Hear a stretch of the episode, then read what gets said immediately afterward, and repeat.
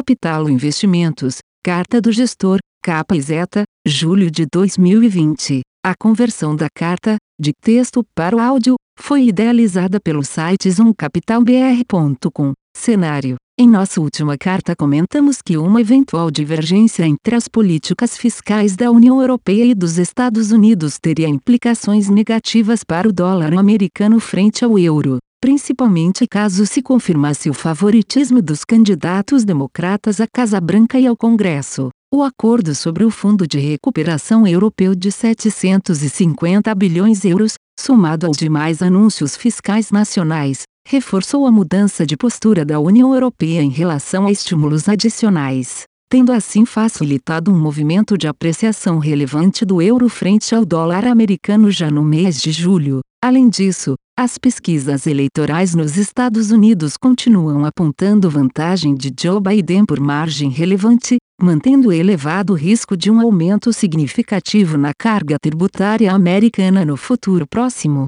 Não vemos muitas mudanças com relação ao processo de abertura das economias apesar do aumento do número de casos confirmados de Covid. É natural esperar um aumento do contágio após o relaxamento do distanciamento social, mas é importante observar que as ondas mais recentes de infecções têm um perfil demográfico mais jovem. Ademais, possíveis avanços nos protocolos de tratamento médico devem se traduzir em taxas de mortalidade mais baixas. Embora haja indícios de aceleração da demanda global, os dados de mais alta frequência têm mostrado alguma desaceleração, mantendo elevada a incerteza em relação à recuperação global. Mesmo assim, as assertivas intervenções dos bancos centrais globais e significativos aumentos de gastos governamentais continuam dando suporte ao mercados. Nos EUA, indicadores econômicos de alta frequência têm mostrado alguma estagnação, indicando que a recuperação perdeu fôlego na ponta.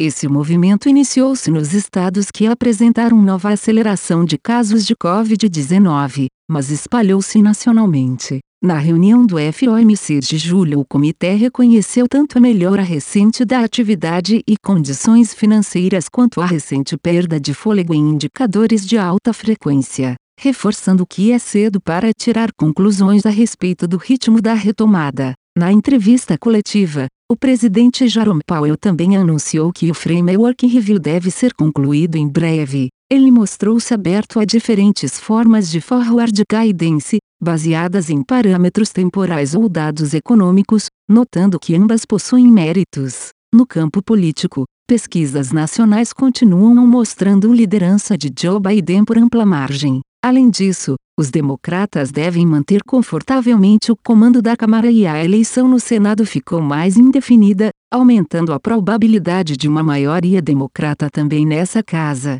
Na Europa, tivemos um acordo sobre o Fundo de Recuperação de 750 bilhões de euros, 5,5% do PIB, com um montante de 390 bilhões de euros transferências, 2,8% do PIB para ajudar os países a enfrentar a crise provocada pela pandemia. É o primeiro programa de ajuda não condicionado a um ajuste fiscal além de ser um importante sinal político que mostra o comprometimento dos líderes da União Europeia com a redução de desequilíbrios macroeconômicos regionais e da fragmentação política. Em relação à pandemia surgiram alguns surtos locais, restituindo medidas regionais de restrição, principalmente na Alemanha, Bélgica, Espanha e Reino Unido. Na margem, os dados de mais alta frequência apontam uma redução na derivada de melhora, o que, combinado com os novos surtos locais, mantém a incerteza sobre a retomada do produto à tendência pré-pandemia. Na última reunião de política monetária, o SBR reforçou que deve completar todo o programa de compras de 1,35 trilhões de euros, o que em nossa visão é positivo pois acreditamos que o SEB ainda exerce um papel importante para a estabilidade financeira da União Monetária. Além disso, a inflação passada e a projetada pela equipe do SEB estão abaixo da meta. Na China, a retomada segue avançada na indústria e construção civil, enquanto comércio e serviços seguem em recuperação, mas ainda em ritmo mais lento. É importante observar que na China não houve um programa de recomposição de renda como no Brasil ou Estados Unidos, e o governo chinês tem sido reticente em prover estímulos adicionais à economia. Algumas cidades vêm apertando regras para a aquisição de imóveis e as emissões de bônus de governos locais também foram reduzidas. O risco geopolítico vem crescendo, na medida em que diversos países vêm anunciando medidas contra empresas aplicativos chineses.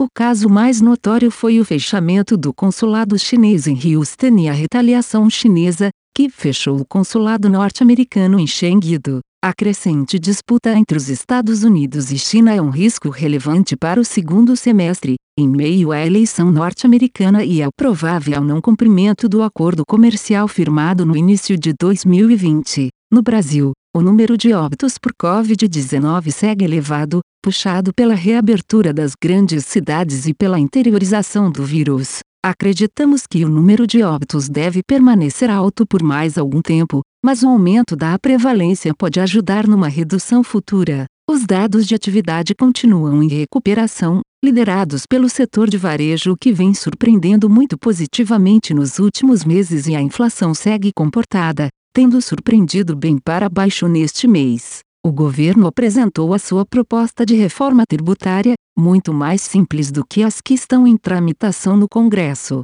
Acreditamos que é difícil uma aprovação ainda em 2020, por conta do apertado calendário e do ritmo lento dos trabalhos na Câmara. A questão fiscal é um grande risco para os próximos meses. Alguns setores do governo e do Congresso vêm flertando com uma flexibilização do teto de gastos para além do atual ano fiscal. Além disso, não há muita clareza sobre o impacto fiscal resultante da criação do Renda Brasil e de uma possível extensão do auxílio emergencial até o fim de 2020. Posições: Em renda variável, mantivemos posições compradas e de valor relativo em ações brasileiras e posições compradas em uma carteira de ações globais. Em Brasil, estamos comprados nos setores de utilities, mineração e siderurgia, petróleo e gás, saúde, transporte e logística, papel e celulose e telecomunicações. Estamos vendidos nos setores de construção, bens de capital,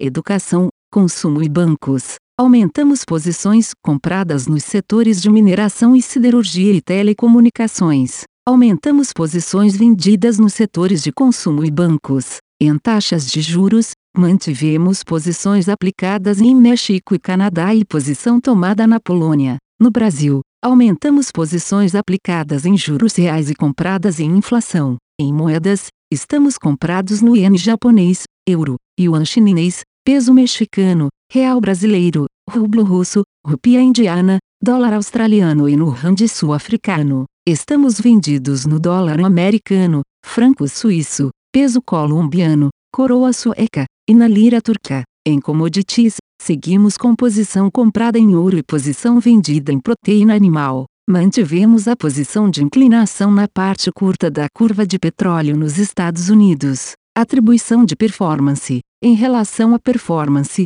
contribuirão positivamente posições compradas em bolsa, vendidas em dólar, aplicadas em juros e posições de valor relativo em commodities. Em Bolsa Brasileira, os destaques foram para ganhos em posições compradas nos setores de mineração e siderurgia e utilities e para perdas no setor de consumo. Fim. Capital Investimentos Carta do Gestor, capa e zeta. A conversão da carta, de texto para o áudio, foi idealizada pelo site zoomcapitalbr.com. Aviso legal. É recomendada a leitura cuidadosa do regulamento dos fundos pelo investidor antes de tomar a decisão de aplicar seus recursos. A rentabilidade passada não representa a garantia de rentabilidade futura. A rentabilidade, quando divulgada, não é líquida de impostos. Fundos de investimento não contam com garantia do administrador, do gestor, de qualquer mecanismo de seguro ou fundo garantidor de crédito, FGC. Para avaliação da performance de um fundo de investimento,